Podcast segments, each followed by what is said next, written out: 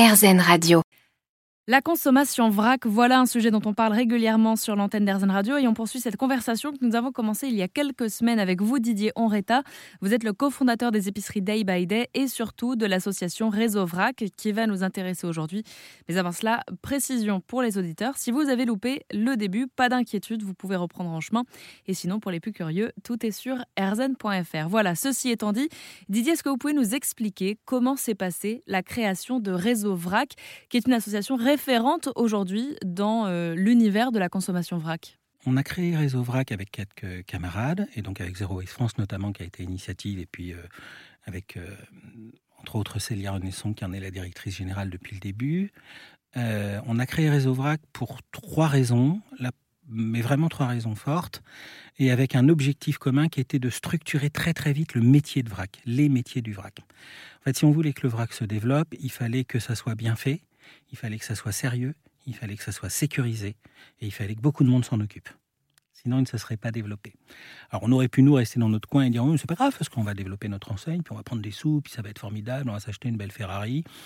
Avec mon gabarit, de toute façon, je rentre pas dans le siège, donc la Ferrari, c'est fini. Euh, non, on a plutôt pensé qu'il fallait que, comme la solution nous paraissait utile et pertinente, euh, qu'elle se développe le plus possible avec le plus de gens possible et le plus vite possible. Donc pour ça, il fallait structurer un certain nombre de choses. Il fallait d'abord euh, structurer des méthodes et des savoir-faire de socle qui soient les mêmes pour tout le monde, qui soient le minimum sécurisant euh, sur le plan de l'hygiène, sur le plan de la sécurité des, individus, sur le plan de la sécurité économique.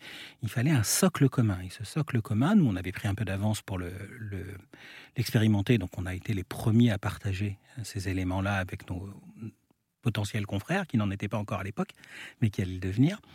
Euh, ce socle commun, il fallait le formaliser et donc le, mettre dans un organe qui serait le point de référence. Donc Réseau VRAC a cette vocation-là que définir, augmenter, partager, former au socle commun. Euh, il fallait par ailleurs euh, qu'on puisse faire dialoguer les différents acteurs constitutifs d'une filière, depuis le producteur jusqu'au commerçant. Et ça, on peut l'organiser dans un coin euh, un par un, mais ça va beaucoup moins vite que de le, faire, de le faire par petites touches à droite à gauche, que de se retrouver régulièrement et puis que des tas de producteurs adhèrent et viennent partager leur savoir, que des tas de transformateurs fassent la même chose et que des tas de commerçants fassent la même chose. Parce que là, on se retrouve et on peut faire des choses ensemble. À nombreux et vite. Toujours cette idée du vite, transformer vite.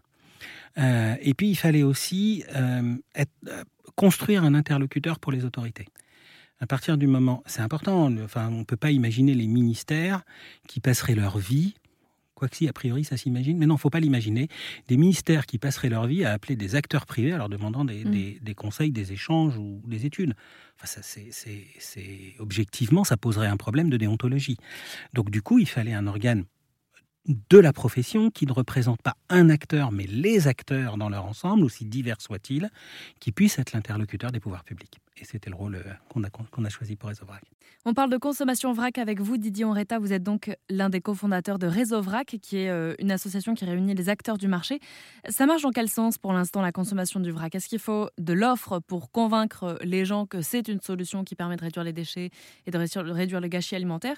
Ou est-ce que le public aujourd'hui est convaincu et attend qu'un magasin s'ouvre en bas de chez lui euh, Non, non, je pense qu'il faut de l'offre. Il faut de l'offre d'abord, il faut fabriquer de l'offre. Pourquoi il faut fabriquer de l'offre? Parce que globalement, on est dans un, dans un modèle de consommation générale, mais c'est ni bien ni mal, c'est comme ça, euh, dans laquelle euh, l'offre pour remplir son projet d'usage est pléthorique.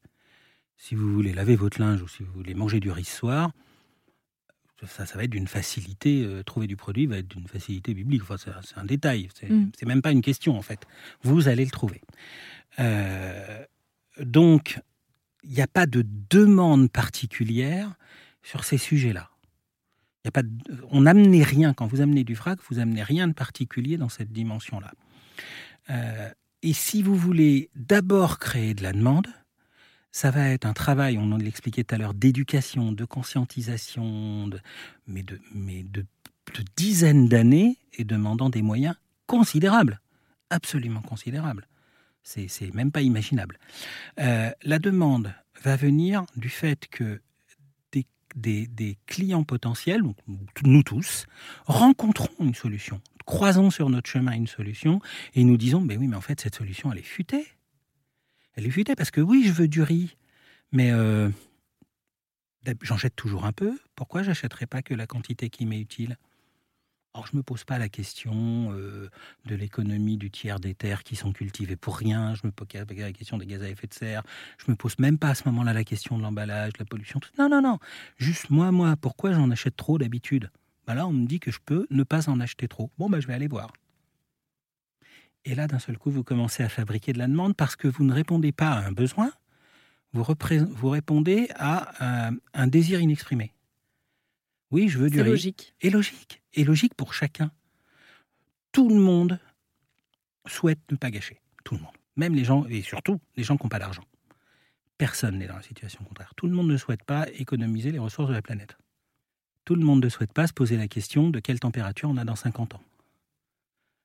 Tout le monde ne souhaite pas se dire qu'il faut arrêter d'enfouir des déchets qui vont tout pourrir. Tout le monde ne souhaite pas ça vous dites à quelqu'un, comme on l'a fait pendant des années, il euh, faut faire super attention parce que sinon on a un problème de climat dans 50 ans.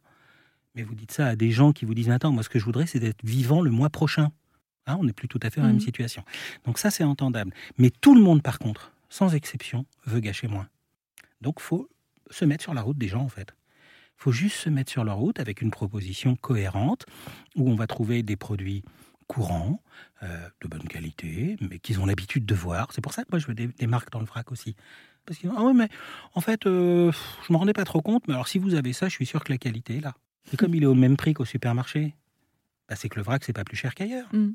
Voyez, vous créez comme ça ouais, l'opportunité de rencontre. Et c'est cette opportunité de rencontre qui, à un moment donné, va matcher avec en fait ce que je voudrais pour goûter. Je sais pas si je l'aime, le truc au comté, là, donc je vais voir, je vais juste en prendre trois. Et vous avez gagné. Donc, faut de l'offre. faut de l'offre. faut de l'offre. Il faut des magasins partout. Faut du vrac partout. Faut du vrac dans les supermarchés. Faut du vrac dans les hypermarchés. Faut juste bien le faire. Parce que dans un certain nombre de points de vente non spécialisés notamment, euh, on n'a pas forcément confiance en la manière dont c'est fait. C'est pas mm. très propre, c'est pas plein, il n'y a pas l'information, etc. Il faut juste bien le faire.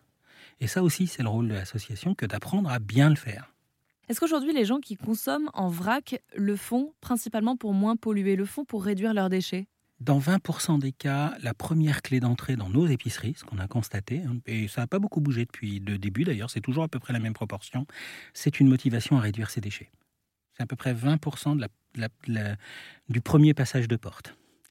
Dans 80% des cas, le premier passage de porte, c'est je veux acheter la juste quantité. Des comportements qui pourraient donc euh, peut-être euh, changer prochainement. Ouvrons l'œil. Merci beaucoup en tout cas Didier Onreta d'être euh, passé par nos locaux d'Airzen Radio une fois de plus pour nous parler du vrac. Je rappelle que vous êtes le cofondateur des enseignes Day by Day et de l'association Réseau Vrac qui réunit les acteurs du monde de la consommation vrac en France.